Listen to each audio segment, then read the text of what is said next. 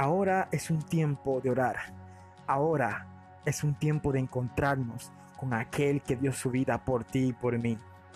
Así que te invito a que en este tiempo te unas con tu familia y logres tener una hermosa comunión con aquel que creó el mundo, con aquel que dio a su único hijo y se entregó por nosotros, para que nosotros que estamos ahora creamos en él.